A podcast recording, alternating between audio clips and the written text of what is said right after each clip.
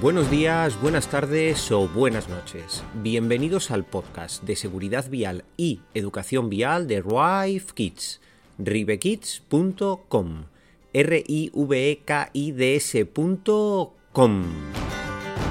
¿A qué velocidad empiezan a multar los radares? ¡Arrancamos! Todas las tecnologías tienen márgenes, tienen tolerancias, y los radares, los cinemómetros, no van a ser menos. Esta cifra de tolerancia en los radares ha sido tradicionalmente de 7 km por hora hasta los 100 km por hora y de ahí en adelante en torno a un 7%. Se ha denominado tradicionalmente la regla del 7 se aplicaba a la tecnología de los radares para dar un margen a los conductores, especialmente en bajas velocidades, donde muy poquitos kilómetros por hora pueden ser la diferencia entre llevarse una multa o no llevarse una multa.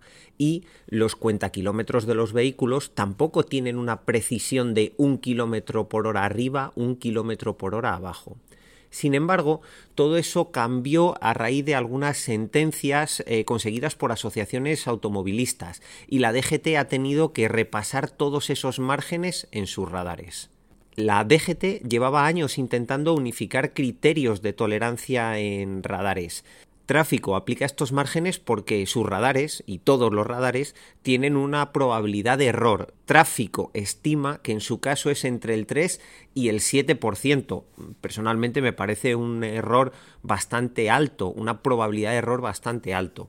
Pero bueno, la realidad es mucho más compleja y los márgenes no pueden ser de forma genérica, sino que los márgenes tienen que estar aplicados en función del tipo de tecnología y del tipo de radar, porque cada tipo de tecnología tiene una tolerancia diferente. En 2020, el Ministerio de Industria lanzó una orden para regular el control metrológico del Estado en determinados instrumentos, como por ejemplo etilómetros, taxímetros, contadores de gas y, por supuesto, los radares. La conclusión la vamos a describir ahora. Hay tolerancias diferentes en función del tipo de radar. Si hablamos de radares fijos, estamos hablando de una tolerancia de 5 km por hora o el 5% en mediciones superiores al 100 km por hora. Si estamos hablando de radares móviles estáticos, la tolerancia es la misma, 5 km por hora o el 5% en mediciones superiores a los 100 km por hora. Si estamos hablando de radares móviles en vehículos, aquí la tolerancia es mayor. Hablamos de 7 km por hora o el 7% a partir de medidas superiores a 100 km por hora. Si lo que estamos pensando es en el Pegasus, aquí la tolerancia es más baja, es de tan solo un 5%. Y si estamos hablando de radares de tramo, la tolerancia es todavía menor, tan solo un 3% hay un truco muy sencillo para que no exista sanción, con tolerancia o sin tolerancia, y es respetar el límite máximo de la vía. Y ojo, que no es obligatorio ir al límite máximo de la vía. De hecho, hay carreteras que no están todo lo bien señalizadas que deberían, en las que te puedes encontrar una curva que te señaliza como velocidad máxima 50 km por hora, y si tú la coges a 50 km por hora, pues posiblemente entres en un pequeño aprieto en cuanto al manejo y a la conducción.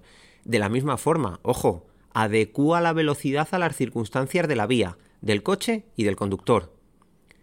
Si está lloviendo, si hay niebla, si la vía está en mal estado, etcétera, etcétera, etcétera, aunque puedas ir a 100, no vayas a 100 adecúa la velocidad a las circunstancias de la vía, de la misma forma que si tienes el coche en unas condiciones que no son las adecuadas, lo cual no debería ser, pero se puede dar el caso, o simplemente acabas de pinchar, has cambiado la rueda, has puesto una rueda de esas pequeñinas en las que tienes con la que tienes que circular a una velocidad más baja, pues por mucho que vayas por autovía no podrás ir a 120 porque tienes una rueda que no está pensada para circular a, a 120 y con respecto al conductor, por supuesto, si no estás en plenas facultades, para, descansa y a continuar. Y hasta aquí el programa de hoy del podcast de seguridad vial y educación vial de Rive Kids. Para un asesoramiento 100% personalizado te esperamos en atención.cliente.rivekids.es. Y como cada día nos despedimos con nuestro eslogan, el verdadero viaje es el que termina como comenzó. Con felicidad e inocencia. Feliz viaje hasta el próximo programa.